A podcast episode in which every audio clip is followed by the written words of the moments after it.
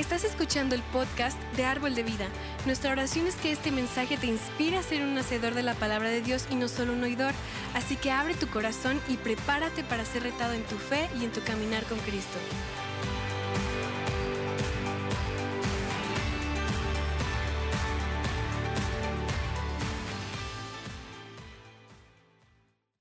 Bueno, a menudo escuchamos hablar de crisis, ¿verdad? Como esa niña tiene crisis el día de hoy. Ok. Que significan cambios en nuestra rutina. ¿Significan qué? Cambios. Algunas de ellas tengo unos ejemplos. Cambio de trabajo. Y es bien interesante. ¿Cuántos cambiaron de trabajo y dice, ay, el lunes voy a ir al trabajo?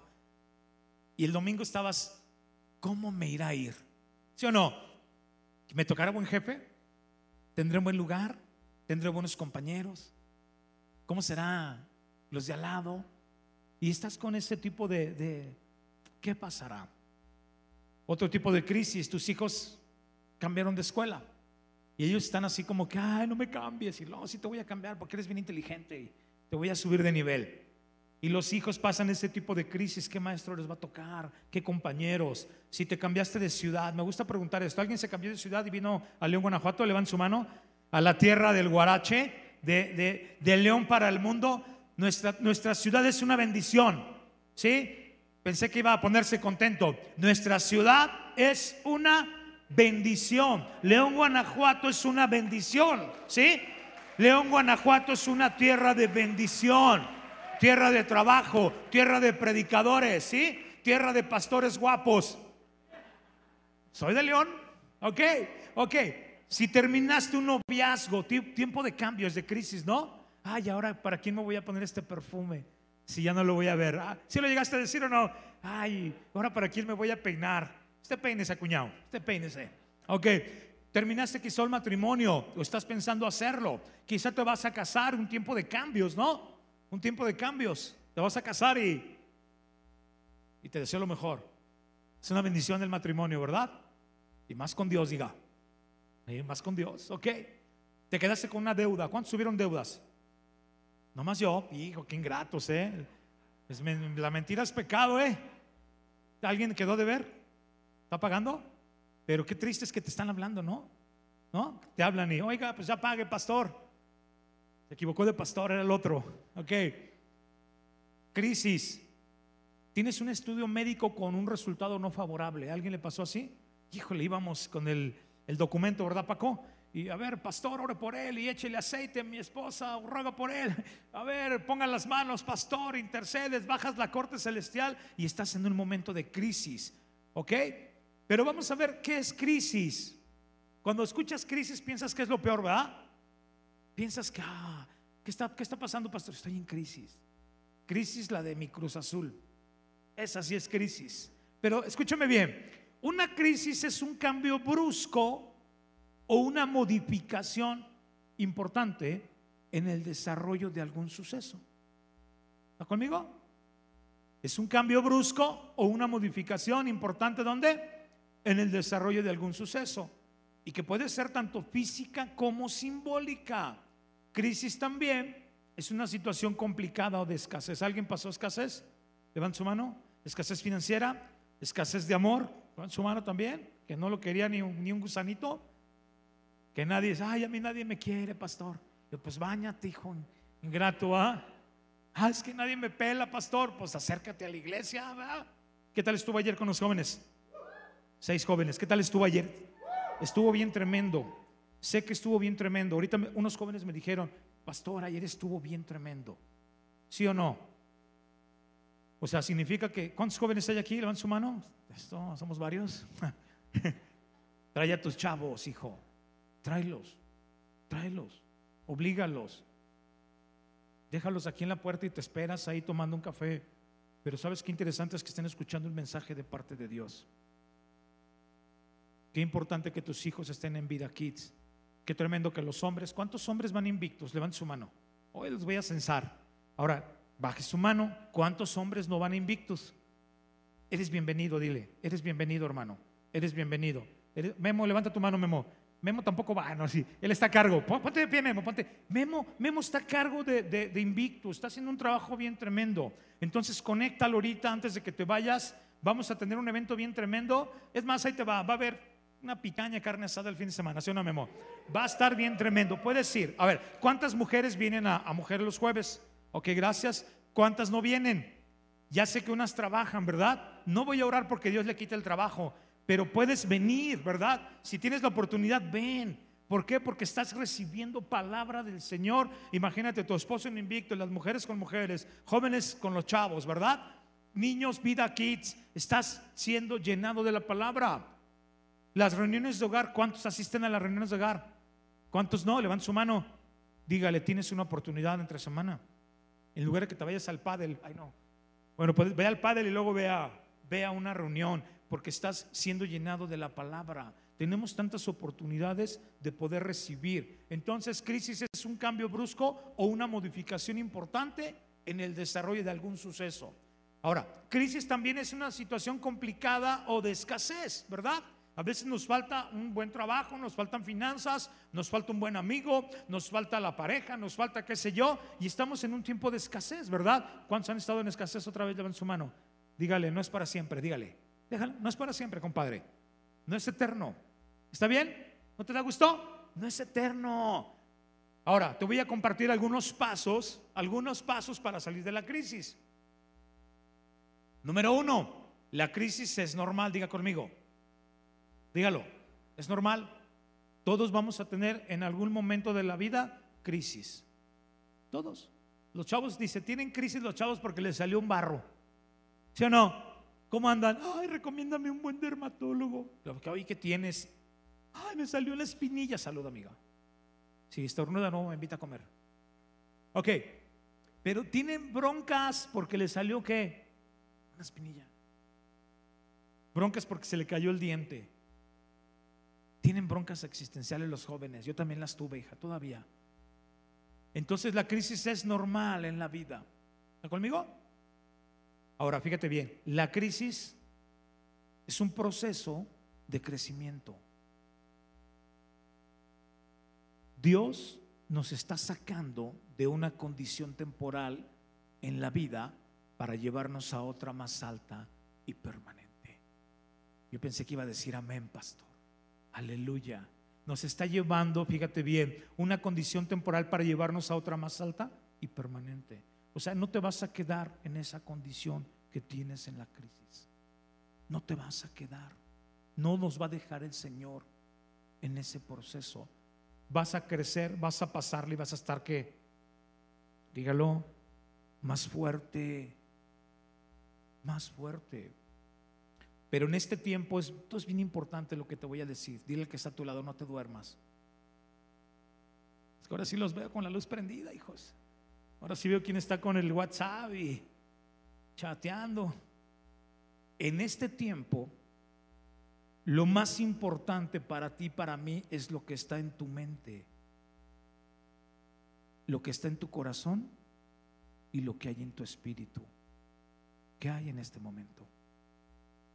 Viene la crisis y parece que se derrumbó todo. No importa dónde estés, no importa qué estés pasando, lo importante es quién eres tú para Dios. Lo importante es quién eres tú para Dios. Mi hija se está enseñando a manejar. Lo voy a decir no la voy a, hago sentir mal, se está enseñando a manejar. Y le dije a mi mujer, ¿y, el coche? ¿Se lo llevó Huicha? Y de repente entra como una llamada, dos llamadas, tres llamadas a mi celular y yo en otra llamada. Dije, esto no está bien, ¿alguien le urge hablar con quién? Conmigo.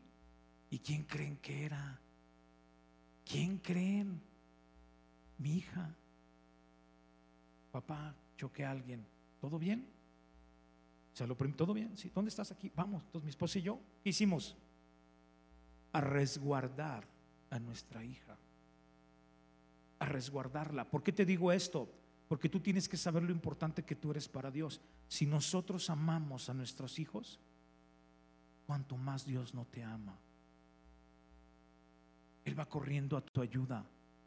Él va corriendo a tu ayuda. Llegamos y mi hija viene asustadilla, ¿verdad? Pobre. Ella dice, no, le voy a pagar. Yo dije, sí, correcto, ella va a pagar. Es una mujer de fe. Mi hija va a pagar. Lo va a hacer. Pero ¿qué hace el papá y la mamá? Protegen. Y eso es lo que Dios hace con nosotros. Nos da su protección. Entonces, te voy a volver a repetir. En este tiempo lo más importante para ti, para mí, es lo que está en tu mente, tu corazón y tu espíritu. Dice Efesios 2.10, nosotros somos obra de Dios, creados en Jesucristo para realizar, dígalo, buenas obras. ¿Para qué fuimos creados? Para realizar buenas obras, no malas obras, buenas obras que Dios ya planeó de antemano para que nos ocupemos de ellas. Entonces, cuando pasas la crisis, tú recuerdas, yo soy creación de quién? De Dios. Él es mi Padre. Él es mi papá, que no falla.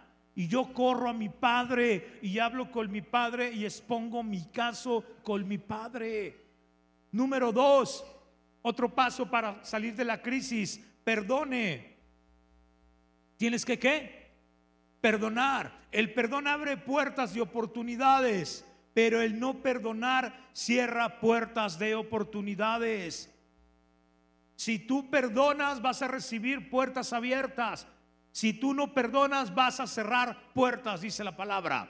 Juan 20:23. Cualquier pecado de la gente que ustedes perdonen, Dios también perdonará ese pecado.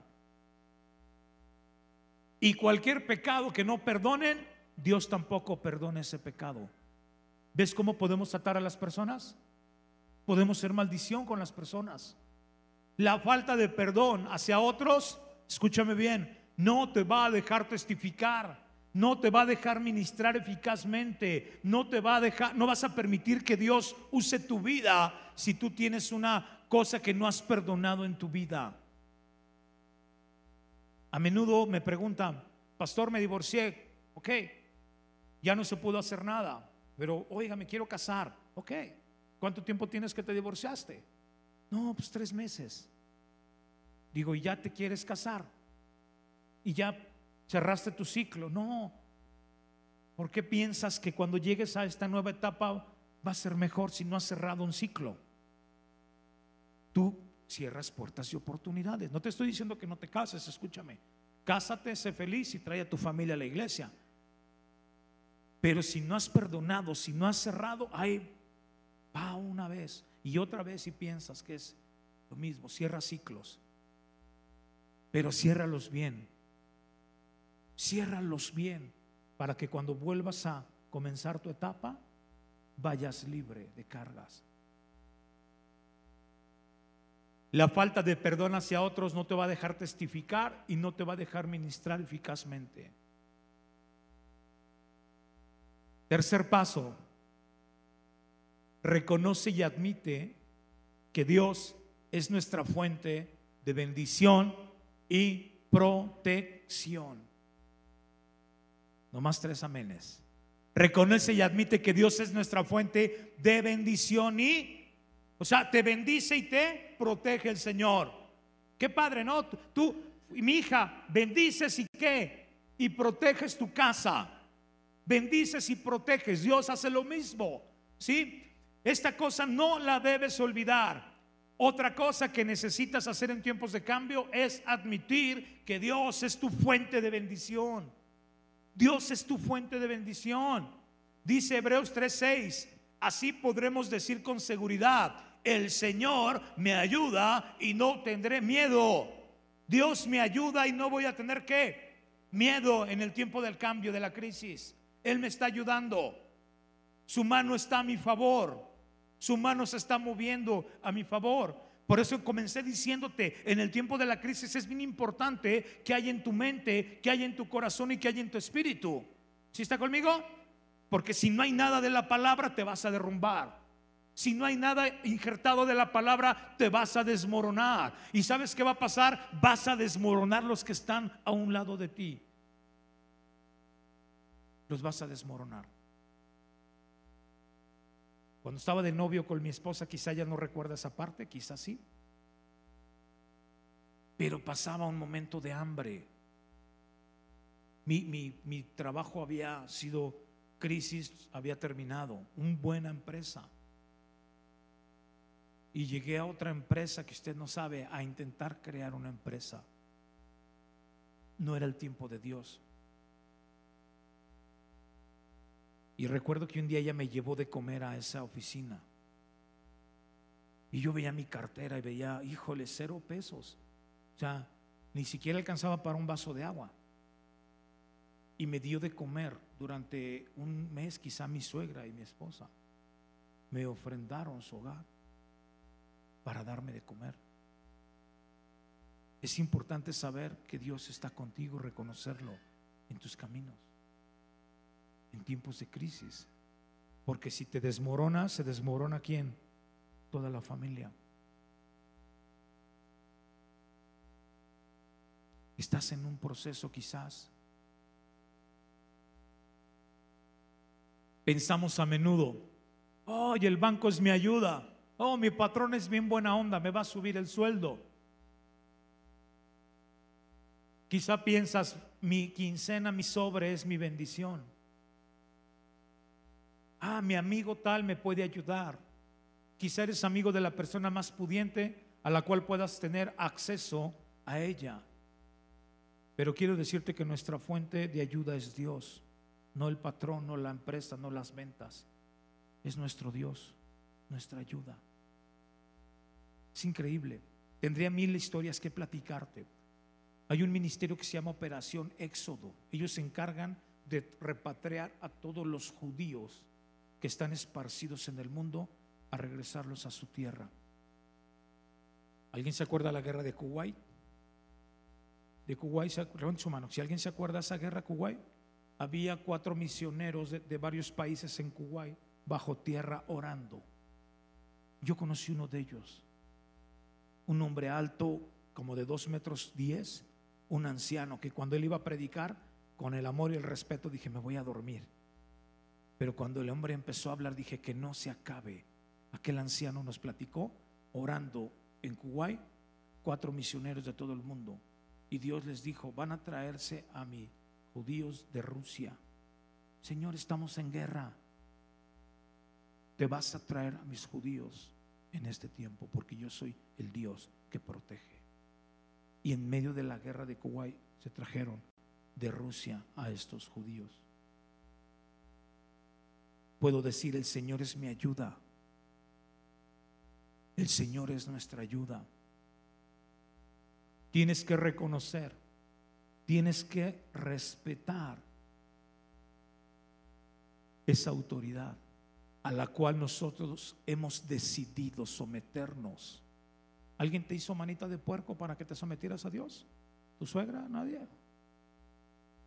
Entonces tú y yo nos sometimos a esa autoridad. Y entonces todas esas cosas ahora descansan bajo su suprema autoridad como nuestro abogado. Jesús es capaz de representar nuestro caso de manera victoriosa y seguramente sin temor a equivocarnos, Él obtendrá el resultado a nuestro favor. ¿Por qué? Porque Él no ha perdido nunca nada, ninguna batalla perdido, todo lo conquistó. Dale un aplauso al Rey fuerte. Todo lo conquistó, todo, todo. Por eso las enfermedades huyen en su nombre. Por eso los demonios huyen en su nombre. Por eso no soportan el nombre de Jesucristo. Tiene que usarlo, tiene que usarlo, practicar el nombre de Jesús desde su corazón. Que el Señor sea tu Señor, para que usted use el nombre de Jesucristo. Dice la Biblia, Romanos 8:34. Ahora Cristo está sentado a la derecha de Dios y está, ¿qué dice? ¿Por quién? Diga por mí. ¿Por quién está rogando Jesús? está rogando por ti. Eh, que el pastor Juanel no, no se regrese para atrás. Oh, que la iglesia árbol de vida siga avanzando. Oh, que aunque tú vas a tener este diagnóstico, no vuelvas atrás. Oh, y Padre, te pido por la vida de ellos. Está sentado a la diestra intercediendo por ti todavía al día de hoy. Eso dice la palabra. A veces no lo creemos, pero usted diga, no, no lo puedo entender, pero lo creo.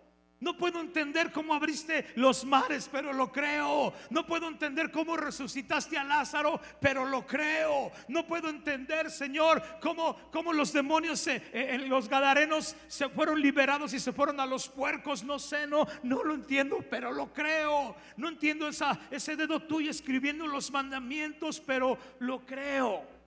Y si dice que hay vida eterna, no sé cómo va a ser, pero lo creo. Y Él está rogando por nosotros. Dios es la suprema autoridad de todo. Escúchame bien, nuestras crisis no se ganan con dinero. A veces tienes dinero, pero no, no se va a ganar una crisis con tu dinero. No se ganan las crisis con el mejor médico. No se ganan en el mejor hospital. No se ganan las crisis con el mejor sueldo. No se ganan las crisis con el mejor negocio, con, con el respeto del mejor esposo o la esposa. No se ganan con los mejores amigos, con los compadres, qué sé yo. Las crisis se ganan en medio de la oración y sometiéndote a su palabra. Ahí se gana una crisis. Cuando tú levantas una oración y te sometes a la palabra del Señor. Pero nos cuesta someternos. Somos rebeldes, ¿verdad? Rebeldes. Nos cuesta someternos a Dios. Tienes un buen tiempo de oración. Si puedes llegar al servicio en la mañana, hay un tiempo de oración donde hay milagros, ¿verdad? ¿Hay alguien de epicentro? ¿Nadie? Ok. Tenemos gente de epicentro intercediendo. Tenemos en la iglesia de sur gente orando. Tenemos en oeste un equipo de gente orando. Ora. Mete a oración un momento. Tu vida no va a ser igual cuando sales de ese lugar donde se está orando. Entonces oras y te sometes a la palabra. Dice primera de Samuel 2:30. Fíjate lo que dice el Señor, honraré al pueblo que me que honra. Dios dice, voy a honrar al pueblo que me honra. Voy a honrar al hombre que me honra. Y esto es bien interesante, ahí te puse, que el significado bíblico de la palabra honra deriva del hebreo kabot. Y kabot significa o indica gloria. Y en el sentido asociado al verbo honrar, la palabra deriva del griego timao, que se refiere a la gran estima y consideración hacia algo o hacia alguien. Ay, pastor, eso está medio confuso. Cabot, Timao, háblame en español. Ok, te voy a explicar. Dice el Señor que voy a honrar a los que me honran. Se refiere que te va a poner en gran estima. Te va a considerar algo o alguien sumamente importante. Quiero que pienses en alguien que es bien importante en tu vida en este momento. ¿Ya lo pensaste? Alguien súper importante. Quizá puede ser tu madre, quizá puede ser tu papá, quizá puede ser un hijo, quizá puede ser ese hermano que amas con todo tu corazón. Y es una persona que tú estimas tanto, tanto, tanto que si tú ves que está pasando un momento de dificultad, tú harías lo imposible por ayudar a esa persona. Harías cualquier cosa, harías, no sé, te, te desvelarías, irías en su ayuda, irías a su rescate, qué sé yo.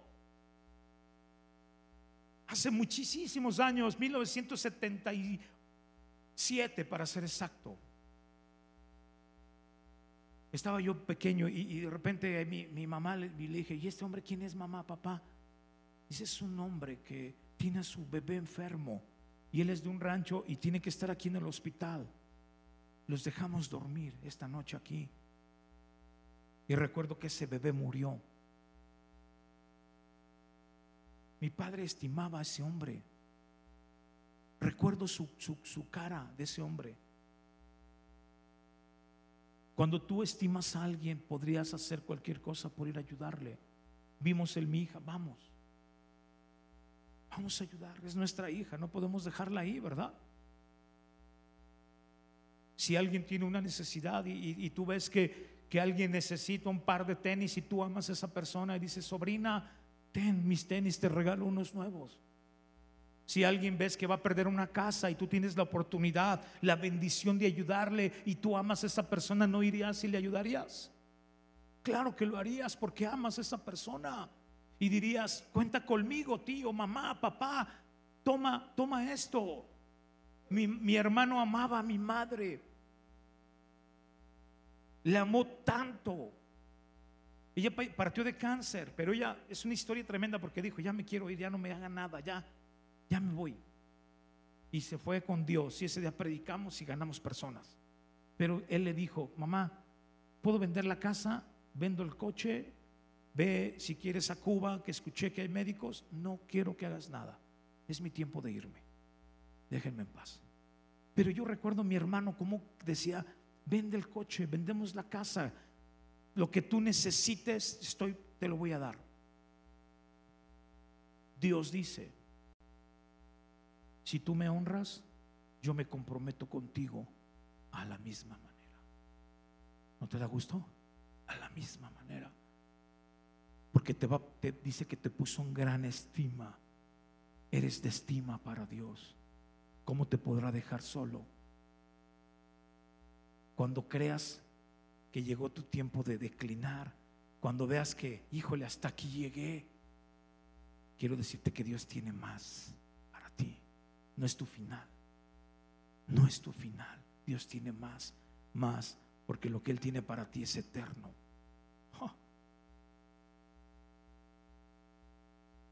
Ay, voy en el 4 y son 100. No se crean eso, al menos son 97. No tengan pánico. No tengas pánico. Cuando te despiden del trabajo, cuando te estás preparando para el matrimonio, cuando te quedaste sin el empleo, cuando te dieron una noticia de enfermedad, cuando te cambiaste de casa, cuando no pudiste pagar el auto, cuando no pudiste pagar la colegiatura de la escuela de tus hijos, cualquier crisis que estés enfrentando, escúchame bien, necesitamos librarnos del estrés, de los pensamientos de pánico. Porque el pánico y la productividad son opuestos y el pánico siempre es improductivo. Siempre te va a dar el down. Ay, ¿ahora qué voy a hacer? ¿Y cómo voy a mantener? ¿Y cómo tal? ¿Y cómo esto? ¿Y cómo lo otro? ¿Y cuál? Ay, Señor, y yo te había pedido ese trabajo y no me lo diste. ¿Y sabes por qué no te lo dio? Porque Él tiene mejores cosas para tu vida. Mejores cosas no es dinero. Mejores cosas no es mejor trabajo. Mejores cosas no es un mejor carro mejores cosas es lo que tú necesitas que no te va a hacer daño en la vida.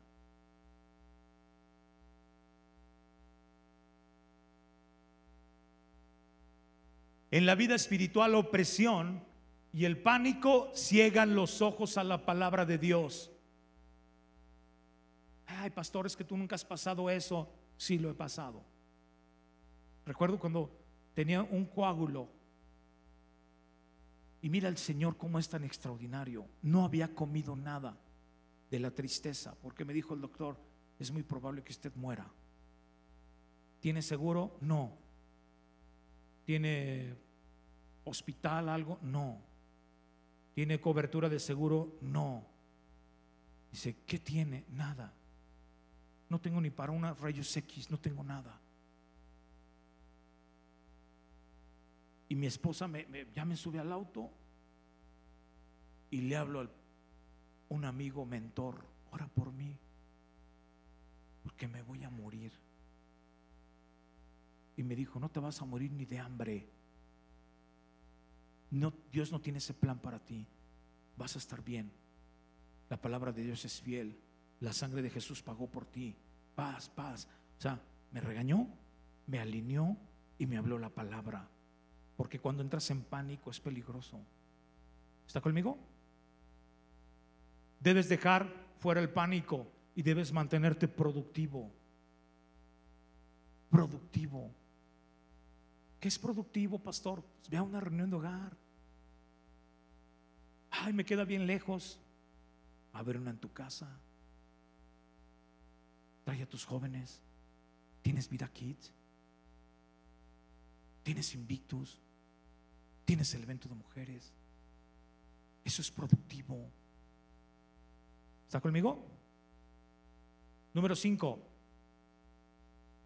Admite la soberanía de Dios. Debemos admitir el hecho de que Dios tiene todo el poder y todo el derecho soberano sobre nuestra vida y que Él puede gobernar algo o todo en ella. Recuerda lo que dice la Biblia, José fue vendido a la esclavitud, ¿se acuerda? José fue vendido, sus hermanos lo vendieron. Llega a un lugar y, lo acusan de que estaba con la mujer de Potifar. Cárcel, injusta. ¿Sabes que él tenía toda la razón para rendirse? Él podría haber dicho y concluir, Dios me falló. Dios me falló. Dios me falló. Job pudo haber dicho lo mismo. Ah, Job, Dios me falló. Me quitó mis hijas, me quitó mi negocio, me quitó mi rancho, me quitó. Ta. Hubiera podido dar la espalda, pero ¿sabes qué, qué sucede? José pudo ver la mano del Señor porque permaneció fiel permaneció fiel al Señor, reconoció su poder soberano y sometió su vida al servicio de Él. Aún estando en la cárcel, dice la palabra que Dios le dio gracia y Él era el que acomodaba los reos, ¿no? ¿No le decían? Hey, José, ora por mí, José. Aún en, en la cárcel el cuate era una bendición. Llegaron aquellos, ¿no? El copero y el pastelero. Dijo, tú, dice, híjole, a ti te van a colgar, te van a llevar a la horca. Y yo, tú, dice, tú vas a estar en tu, en tu trabajo de regreso con mucha bendición.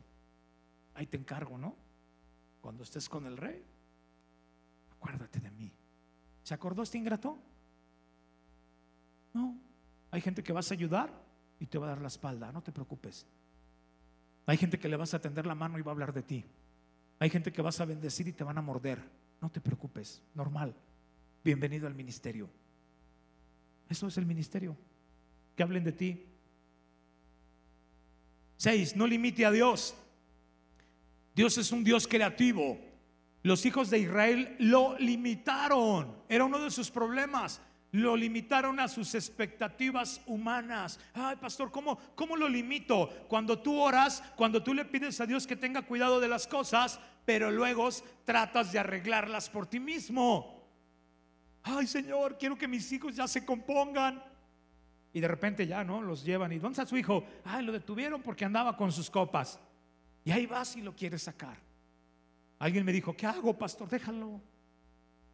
Yo no, déjalo unos tres días. Deja que Dios le hable. ¿Quién quita y se encuentra a José en la cárcel? Déjalo. No le ayudes. No le ayudes al Señor. ¿Sí o no? Porque luego viene el trato y, ay, ay, Señor, no, no tan duro. Oh, bueno, ¿quieres o no quieres? No lo limites. Número siete, humillarse para obedecer a quién? A Dios. Hay varias personas, uy, esas vinieron en el servicio de la mañana. Hay varias personas que no pueden admitir o no quieren admitir que están equivocados. Hay otras que no pueden soportar equivocarse.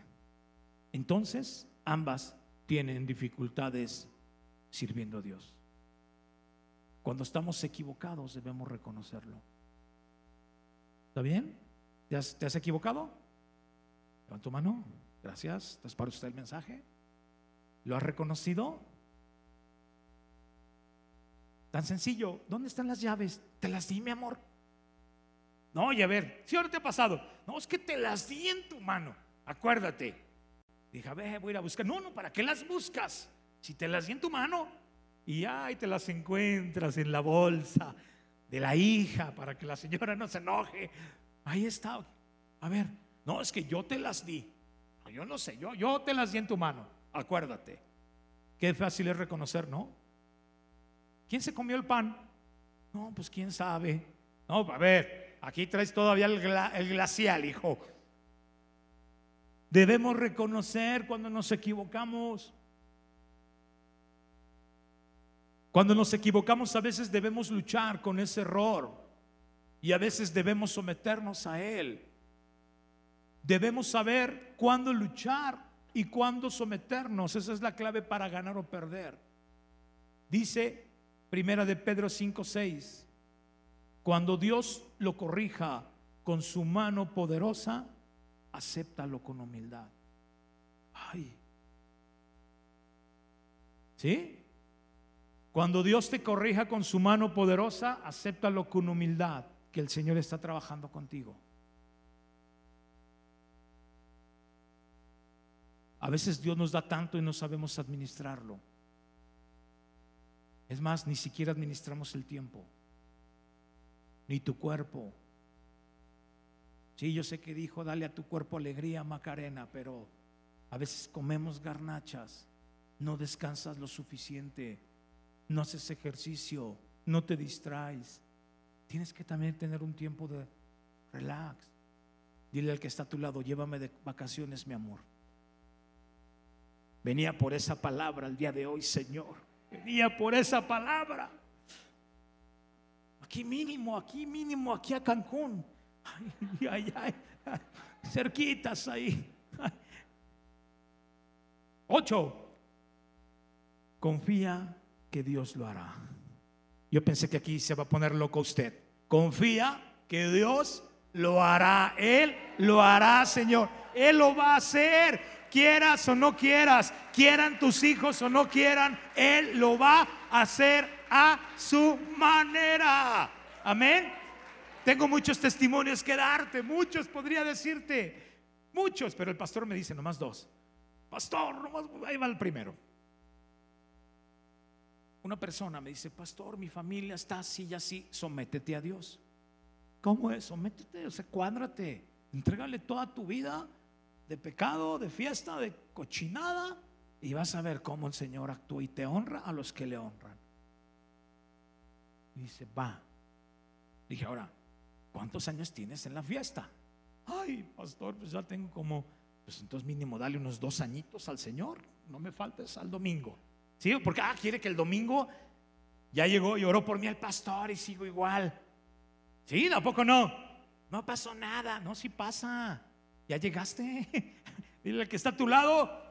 Entonces te sometes. Y mira, empezó a llegar la familia. Lo que parecía imposible para ella es, es posible para Dios. Y se trajo a la vecina y no sé quién. Y van llegando. Y los que tú decías, este ingrato era como yo, Señor. Te sometes a Dios y van llegando. Él lo hará. Confía en la crisis. Él lo hará. Él lo hará. ¿Se cree en el poder de Dios? ¿Lo creen? Hay un, hay un predicador y el cuate cada que va a dar su testimonio y predica se quita la pierna porque trae una prótesis. Él, tuvo un accidente en un avión en, en, el Amazonas. Vio una, vivió una vida increíble, vio ángeles, le dieron de comer. Tremendo este hombre.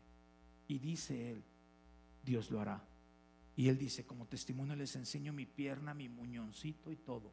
Y la gente pregunta, ¿por qué haces eso? Porque Dios me dijo que antes de que muriera, Él me iba a poner la pierna de nuevo. Yo no sé si tú lo crees, pero yo lo creo. Dios es poderoso. Si tú empiezas a limitarte tu mente, ay, ¿cómo lo va a hacer? No lo hagas. Él no tiene tu mente, Él es poderoso para dar vida. Con su voz dijo, hágase los cielos, la tierra, la luz. ¿No podrá cambiar nuestra crisis? Ay, pues sí. ¿Sí? ¿No podrá detener a los de la alabanza? Sí. Ocho. No, son nueve. Confía que Dios lo hará. ¿Sí? Confía que qué? Cuando, cuando seas perseguido, no busques represalias. Ay, ay, ay. Son los de la mañana. Cuando hablen de ti, no busques defenderte. Más bien ora por los que te maltrataron. Ora por ellos. Confía en Dios. Cuando Moisés vio a los hijos de Israel fuera de Egipto, dice la palabra que el faraón mandó todo su ejército por ellos. Dice, no queremos que se vayan, son nuestros esclavos, tráiganlos. Pero ¿sabes qué? Dios no hubiera permitido que los volvieran a recapturar. Y en lugar de eso, destruyó todo el ejército de los egipcios que perseguían a su pueblo amado, a todos Dios que es justo, pagará con sufrimiento a quienes los hacen sufrir a ustedes, dice la Biblia.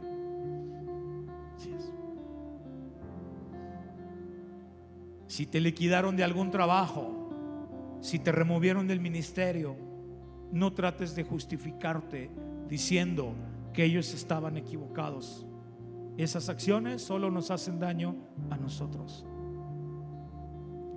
Y por último, comuníquese.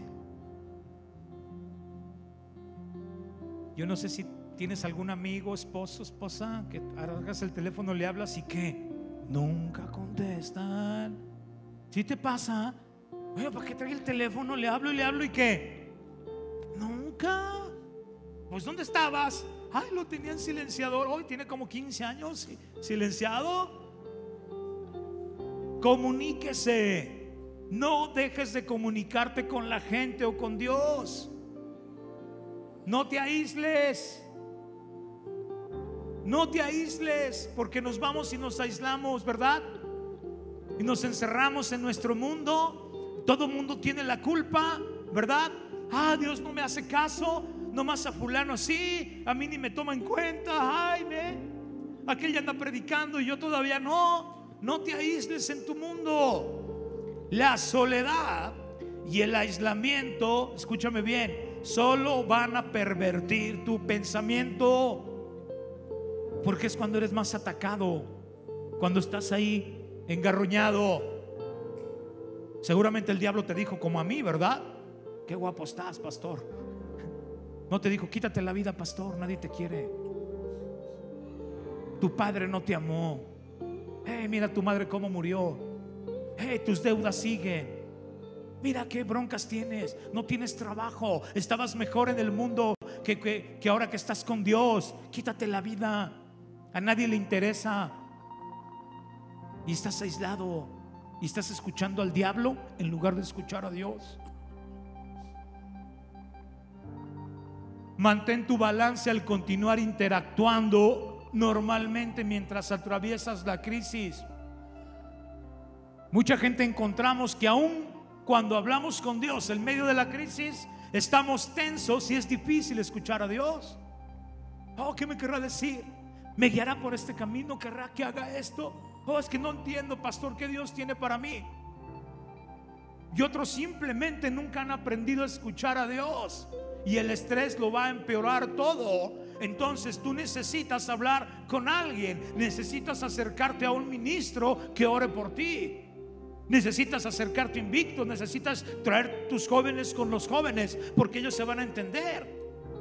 Porque para los jóvenes todos los padres somos, dígalo, injustos, ¿sí o no? Somos malos. Ah, tú no me comprendes. Tú no me entiendes. Tú ya estás chaborruco. Así le dijeron un amigo de mi primo. Pero sobre todo, cuéntale a Dios acerca de cómo te sientes. ¿A quién le tienes que contar cómo te sientes? Sé honesto con Dios. No te avergüences de contarle la verdad, de confiarle todo a Él. Dale de una vez todo. Entrégale lo negativo, entrégale tus pecados y inmediatamente empieza a introducir cosas positivas a tu vida. Puedes decirle al Padre, me siento fracasado, hoy siento que no he hecho nada en mi vida, siento que he sido un mal padre, porque el diablo se acuerda de recordártelo. Oh, he sido el mal padre. Oh, fracasé en, este, en esta historia. Oh, no pude darle a mi hijo esta carrera. Porque puedo sentir que a veces nos sentimos o te sientes así. Quisiéramos darles más, pero estoy limitado. Pero Dios les puede dar más de lo que yo le puedo dar. Pero hablamos con Dios. Ay, Señor, no me siento capaz de manejar una iglesia. No me siento capaz de dirigir, Señor, esta historia. Señor, a veces estoy sentado y no soy capaz de dar el consejo más correcto a las personas que vienen confiando, pero sé que tú les puedes dar el mejor consejo porque tú eres su Padre. Y le hablamos a Dios lo que sentimos. Cuando mi hija estuvo grave, ¿sabes? ¿A quién corríamos más que a Dios? Y, debemos admitir que esa noche le dijimos, está bien, si ella va a morir, Solamente danos las fuerzas para enterrarla y vivir sin ella. Aquí estamos despojados. Ya estoy despojado. Yo no puedo cambiar la historia de la vida de ella. Sí, Señor, he fallado como padre, he fallado como marido, pero dame una oportunidad de cambiar. Dame una oportunidad de ser un padre, un marido diferente. Dame la oportunidad de ser un hijo diferente. Dame la oportunidad de ser un ministro diferente. Y le entregas tus cargas, perdón la palabra, tus cochinadas, tus porquerías, tus pecados al Señor. Y Él los toma. Y te despojas. Y es así como funciona. Porque tú no puedes ir ante Dios con tu quincena, con tu título, con tus tres idiomas, con tu negociazo, que eso no le apantalla al Señor. O tú vas desnudo delante del Señor. Vas desnudo, vas sin nada. Vas sin tus amigos, vas sin tus contactos. Vas solo y le entregas todo. Y dice, he fallado en esto. Y he fallado en esto. Entonces Él dice, agárrate porque vamos a cruzar la crisis juntos para adelante.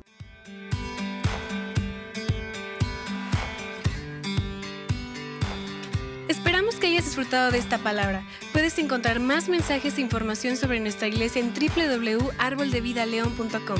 Queremos invitarte a que nos visites en Boulevard San Juan Bosco 3026, Colonia Cañada del Refugio, o vernos en nuestra página de Facebook Iglesia Árbol de Vida. Una vez más, gracias por escucharnos.